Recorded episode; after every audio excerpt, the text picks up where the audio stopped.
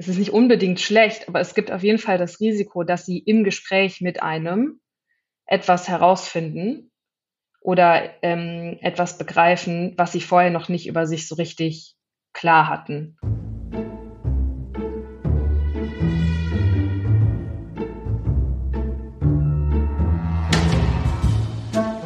Wie haben Sie das gemacht? Ein Podcast von Reportagen FM und der Reportageschule.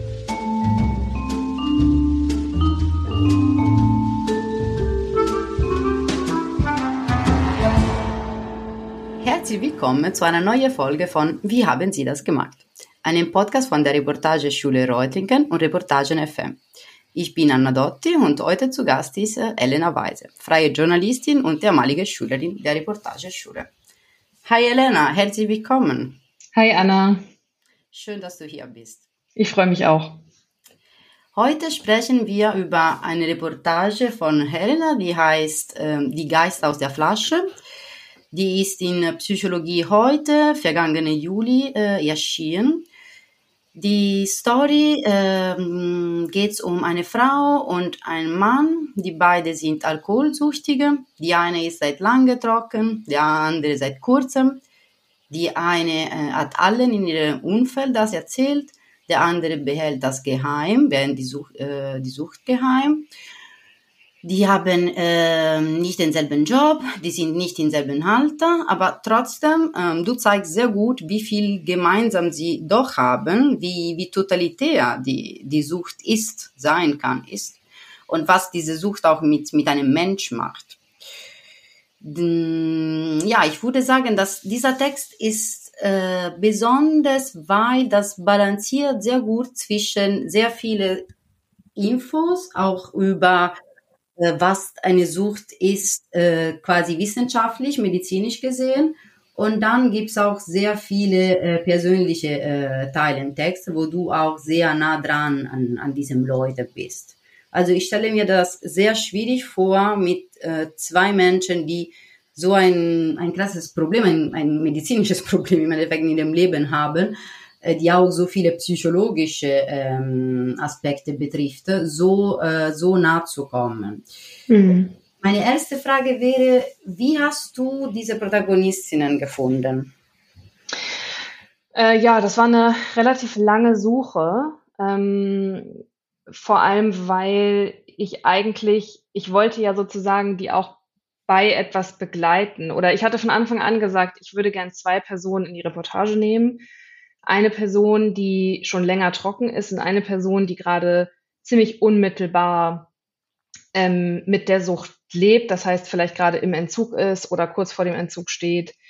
Und ähm, letzteres war natürlich schwerer zu finden.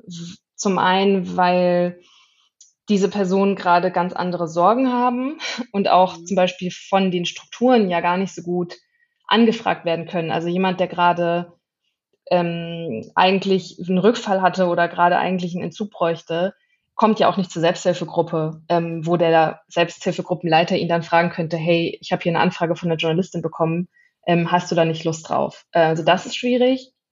Und ich habe auch häufig die Rückmeldung bekommen und ich finde, das ist auch eine Sache, die man abwägen muss, ähm, dass diese Leute ja auch zum Teil sehr wenig zurechnungsfähig sind ähm, oder ähm, dass sie zusätzlich belasten kann, ähm, ja. so eine Begleitung zu machen.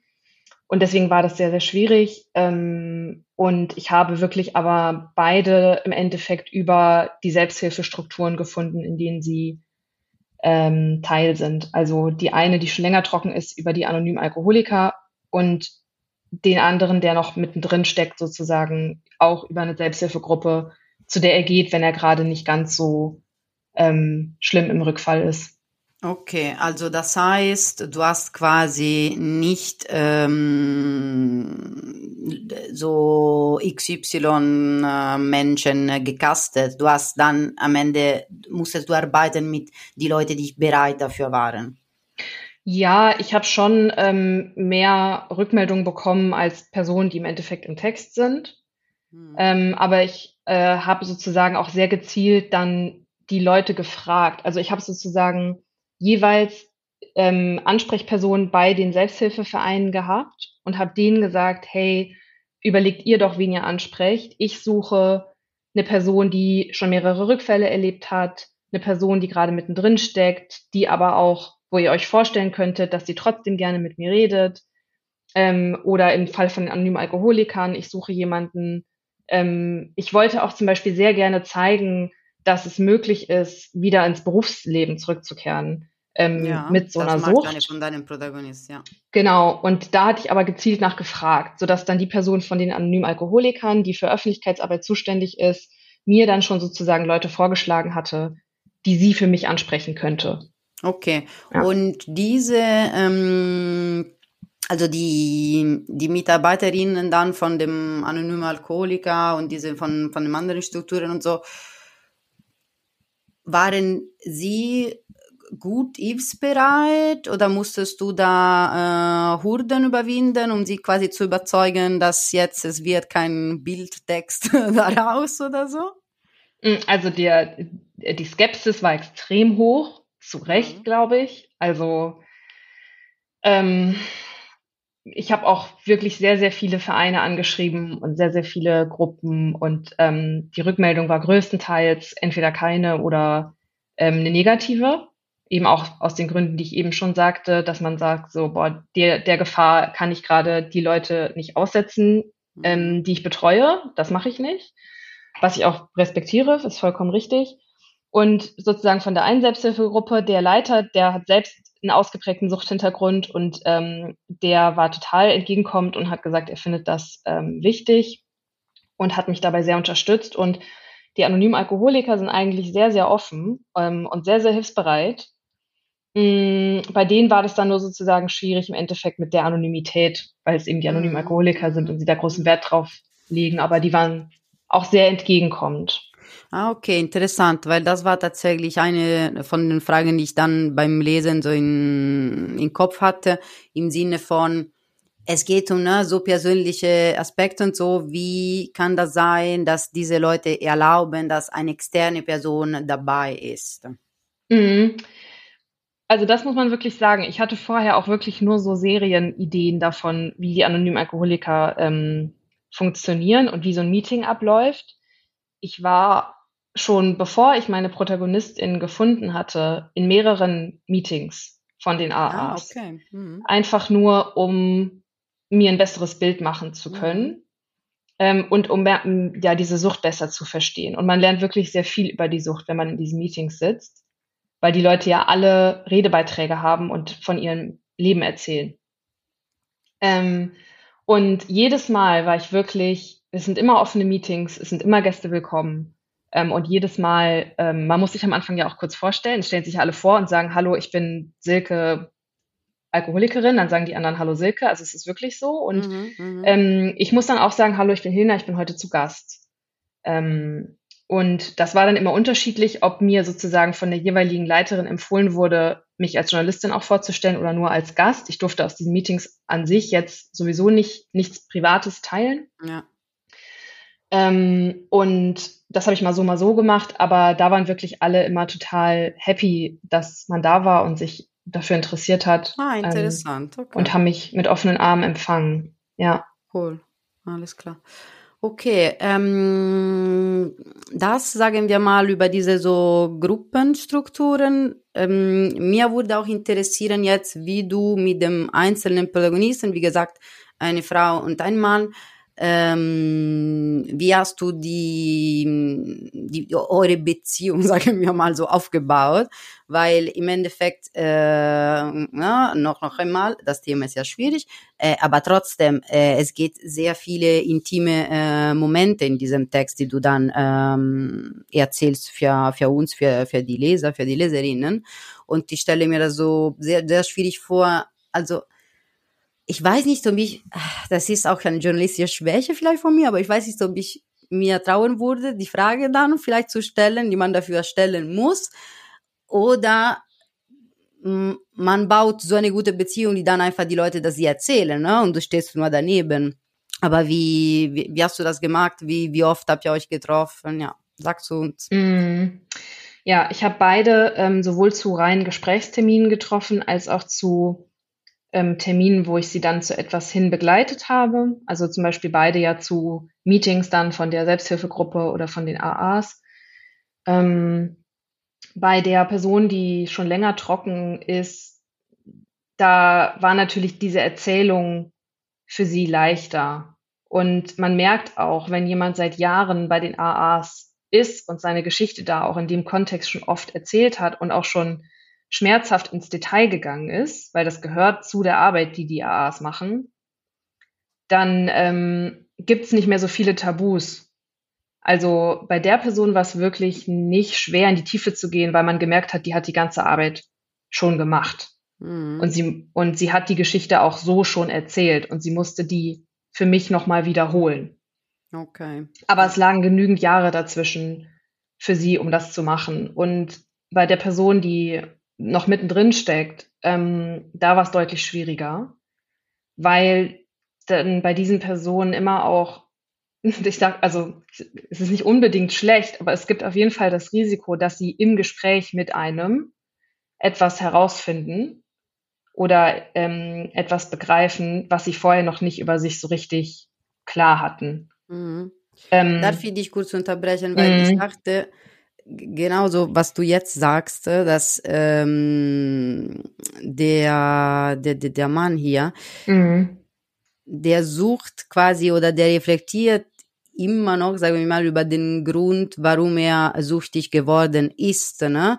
Und das fand ich auch sehr interessant, weil äh, du schreibst, ne, andere tränken, weil sie in der Kindheit etwas Schlimmes erlebt hätten, dass sie jetzt aufarbeiten müssten. Manchmal hätte er auch gerne so einen Grund. No? Ne? Ja. Und das ist krass. Also sich zu wünschen, dass man so, keine Ahnung, ja. misshandelt als Kind ge gewesen wäre. Es ist wirklich okay. Total. Und das war aber so ein krasser Moment, weil wir, wir standen da auch so zwischen Tür und Angel irgendwie, haben auf eine Straßenbahn gewartet und und ich habe ihn so gefragt, so war auch, wie er sich das eigentlich erklärt. Und das meine ich genau mit solchen Momenten, ja, wo er dann richtig lange nachdenken musste und dann aber am Ende gesagt hat, ich, ich glaube, ich weiß es nicht. Ich habe irgendwie keinen Grund. Und ich aber auch sehr gut nachvollziehen konnte, warum das so doof ist für ihn oder warum er sich das manchmal wünschen würde, weil es dann irgendwie leichter fallen würde, diese Sucht zu verstehen. Ja, ja klar, voll. Also ja. es ist, mh, mm, ja, auf jeden ja, Fall. Aber ja.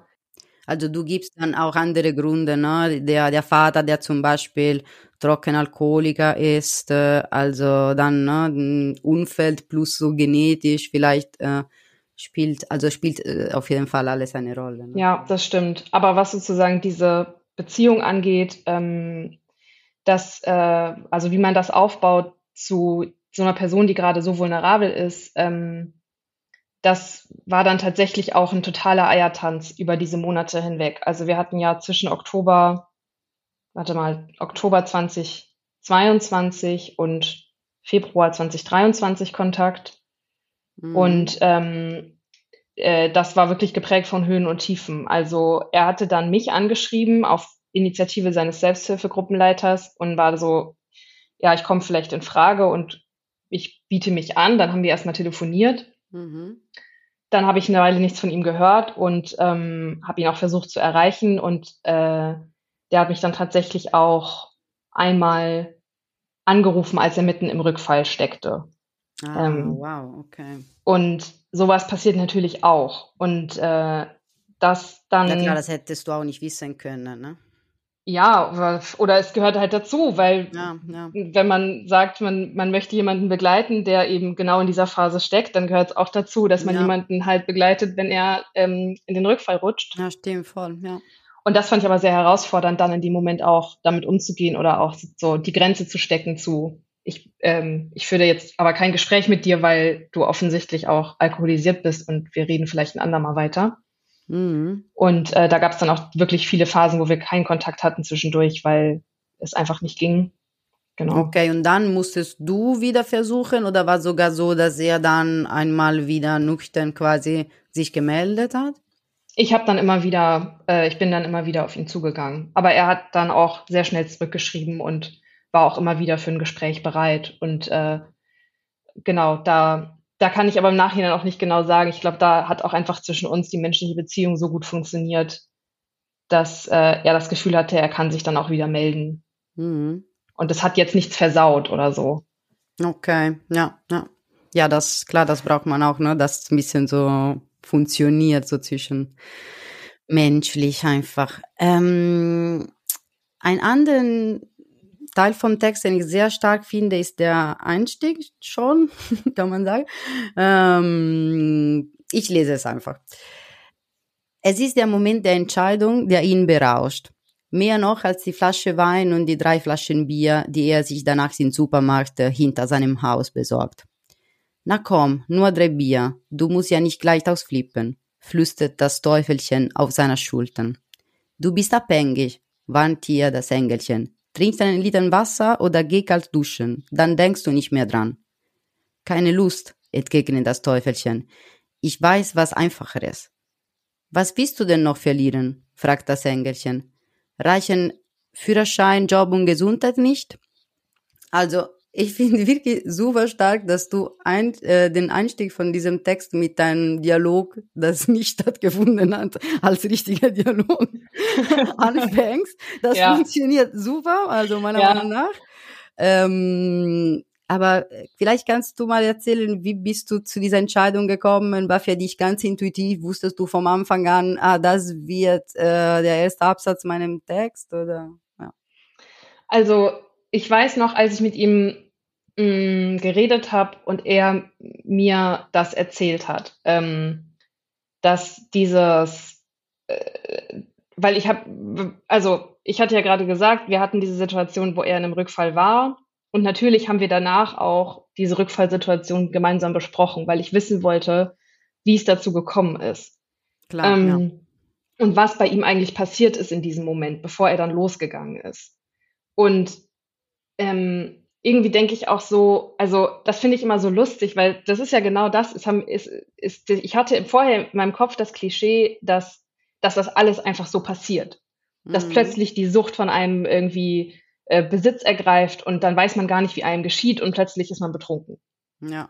Ähm, und, und das hat er eigentlich so schön aufgebrochen, weil er direkt von Anfang an gesagt hat, das ist so ein langer Kampf, ähm, wo wirklich immer wieder die guten Gründe dagegen kommen und dann aber doch im Endeffekt die Sucht gewinnt.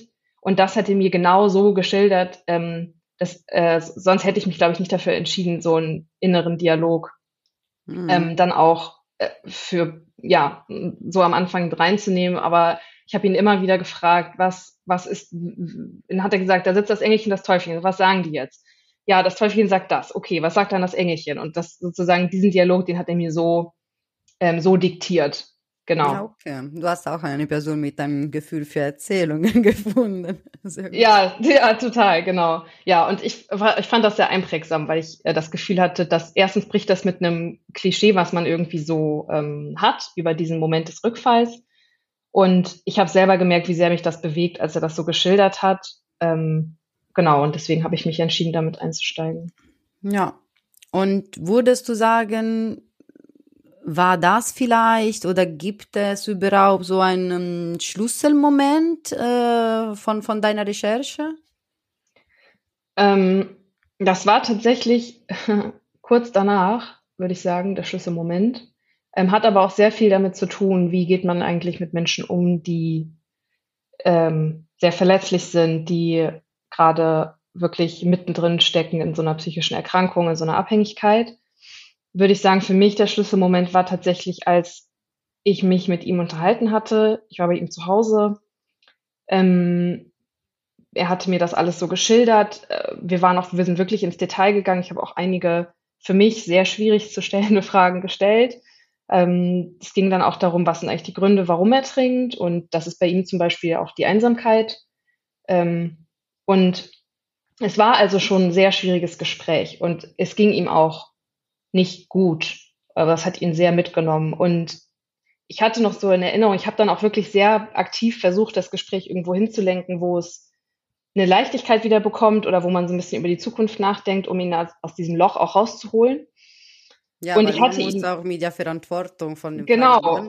leben danach, ne? genau, cool. ja, total. Und ich und ich hatte das sozusagen in dem Moment dann schon auf dem Schirm, aber dann hab, ähm, wollte ich ganz gerne nochmal, weil er mir erzählt hatte, dass eben wenn dann das Teufelchen gesiegt, dass er dann eben losgeht und zum Späti hinterm Haus, wo er sich dann mhm. eben sein, seine Bier holt oder seinen mhm. Wein. Und dann, ich wollte eben gerne zu diesem Späti, aber ich wusste ja nicht, wo er ist. Und ich habe ihm dann nur gesagt, ähm, ja, wo ist der denn? Ich würde da gerne jetzt nochmal hingehen. Und dann meinte er, ja, ich, äh, ich kann sie ja auch bringen. Und dann war ich, und dann war mir natürlich schon klar, das ist jetzt nicht super, aber dann habe ich gesagt, na ja, ich, ich schaffe das schon auch, wenn sie es mir jetzt beschreiben. Und er war so, nee, nee, ich bringe sie dahin, ja. Und das war wirklich so ein Moment, wo ich gemerkt habe, was für eine Verantwortung mitkommt bei so einer Recherche, weil wir sind dann gemeinsam diese 50 Meter zum Späti gegangen. Wir standen davor. Ähm, er hat gesagt, ja, hier hole ich mir immer das, den Alkohol. Ja, sein Rückfall ist gerade ein paar Wochen her. Und dann sage ich, ja, ich, ähm, dann Dankeschön und äh, jetzt ist der Termin zu Ende und ich mhm. fahre wieder nach Hause.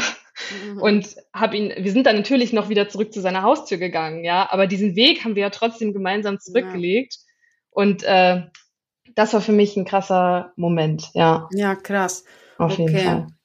Aber ich finde es auch, also ich glaube dann, dass die Person das selbst angeboten hat, macht auch der Unterschied, ne, in diesem Fall wahrscheinlich, weil sonst ja. hättest du ihm nicht gesagt, äh, ja komm, lass uns gemeinsam das. Äh, nee. nee, genau, aber sozusagen, ähm, ja, das war für mich ja einfach so ein Moment, wo man merkt, man, man, man baut diese irre Nähe auf und fordert die von jemandem ein und dann im Endeffekt ähm, wühlt man so tief und lässt dann jemanden halt äh, mhm. mit all diesen Emotionen, die man rausgegraben hat, halt dann zu Hause sitzen. Ja, das stimmt. Ähm, und genau, und man hätte natürlich schon auch noch deutlicher widersprechen können und sagen können, zum Beispiel, ähm, auf gar keinen Fall. Mhm. Ich gehe auf jeden Fall alleine dahin und es ist auch beiden klar, warum das eine gute Idee ist. ja, genau. Aber ähm, ja, das war für mich ein wichtiger Moment, auch jetzt für, für jetzige aktuelle Recherchen, wo ich merke, so, da muss man einfach dann sehr vorsichtig sein. Aufpassen, okay. Mhm. Und ähm, also das klingt schon nach einem guten so Haha-Moment, so wo du auf jeden Fall was so für dich mit mitnehmen konntest von von von deinen Protagonisten. Ähm, gibt's sonst was, dass du sagen würdest, hast du von von denen von dieser Recherche gelernt? Also ich glaube, was ich gelernt habe und was sich auch auf andere Menschen übertragen lässt, die jetzt nicht so stark alkoholabhängig sind. Ich würde sagen, die man vielleicht so in der Kategorie problematischer Konsum einsortieren kann, wo man ja sehr viele Leute einsortieren kann, das auch stimmt. aus seinem persönlichen Umfeld ähm, und auch sich selbst gelegentlich. Und ähm, ich habe einfach begriffen, wie wichtig Alkohol ist für das, was man, für die Person, die man denkt zu sein. Und dass es ähm, immer eine, eine Funktion für einen hat. Ähm, und dass es deswegen auch so wahnsinnig schwierig ist, nicht zu trinken. Äh, also auch wenn man nicht alkoholabhängig ist, ist, glaube ich. Meinst du, weil das ist so äh, verbreitet in unserer Gesellschaft, also dass einfach so mit der eigenen Identität immer irgendwie verbunden ist? Weil wir ja, alle trinken glaub, im Endeffekt? Ja, es, zum einen gehört es total dazu und man kann sich, man, man muss sich ja sehr erklären, auch wenn man nicht trinkt. Und äh, das hat mir auch nochmal die, ja, also ich, ich fand das bei beiden, ja, man irgendwann begreift man so, ich erkläre ja auch diese Filterblase sozusagen aus wissenschaftlicher Sicht, in der man irgendwann steckt, wenn man abhängig wird. Und das habe ich durch die beiden so begriffen. Also ich bin dann selber in den Wochen der Recherche, wenn man durch die Stadt läuft und gerade irgendwie Interviews geführt hat zu Alkoholabhängigkeit, dann sieht man nur noch Alkohol. Also mhm. und die eine sagte auch zu mir, ja, wenn dann dann ist man irgendwie gerade trocken seit ein paar Wochen und will einfach nur irgendwie weiß ich nicht, ein Kilo Mehl kaufen im Supermarkt und steht an der Kasse und man muss an der Kasse stehen und man wartet an der Kasse ja. und man glotzt diese Flaschen puren Schnaps an. Ja. so.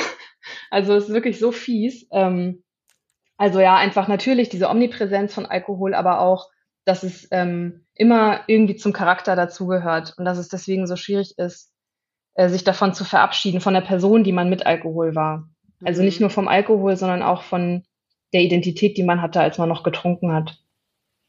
Ah ja, ja. dazu gibt's auch in Texten eine schöne Passage. Manchmal fragt er sich, ob er sich wirklich schon entschieden hat, abstinent zu bleiben. So richtig, zu 100 Prozent. Nie mehr trinken, sein ganzes Leben lang? Den Alkohol hinter sich zu lassen heißt auch, einem Teil seiner selbst Lebewohl zu sagen. Einem Teil, den er sehr mochte. Wenn ich nochmal von vorne anfangen könnte, hätte ich alles noch einmal genauso gemacht, nur unabhängig zu werden, sagte er. Ja, genau. Und äh, als er mir das gesagt hat, war ich auch so, ja klar, natürlich. Also es ist ein Aspekt, der so wichtig ist. Also ja, und der es auch so schwierig macht, dann abstinent zu bleiben. Ähm, aber was würdest du sagen, ist das am Ende eine Happy Story, was du aufgeschrieben hast? Naja, also es war zumindest nicht durchweg eine traurige Geschichte oder nicht nur eine traurige Geschichte, auch wenn es jetzt vielleicht keine Happy Story ist. Mhm. Ähm, und ich glaube, das kann auch eine Erkenntnis sein, weil man ja auch mit einer gewissen Erwartung an so eine Recherche rangeht oder vielleicht auch mit einer gewissen Erwartung an den Text dann als Leserin. Ähm, und es gab auf jeden Fall auch lustige und schöne Momente. Und es sind natürlich auch immer Geschichten, also solche Geschichten wie jetzt von diesen Menschen, die da vorkommen, sind natürlich auch immer Geschichten von Überwindung ähm, und so von so einem Kampf mit sich selbst. Und auch, es sind ja auch Menschen, die sich irre viel mit sich selbst beschäftigen, mit ihrer Geschichte. Und äh, das hat einen totalen Mehrwert, sowohl wenn man als Journalistin daneben sitzt, aber ich glaube auch, wenn man so einen Text liest. Ähm, und trotzdem gibt es natürlich irgendwie eine Tragik bei dem Ganzen. Und ich glaube auch, ja, ich merke das dann auch selber, wenn ich aus so einer Recherche rausgehe und so ein Text dann geschrieben ist, dann geht die Geschichte von den Leuten ja weiter. Und äh, dass man gerade mhm.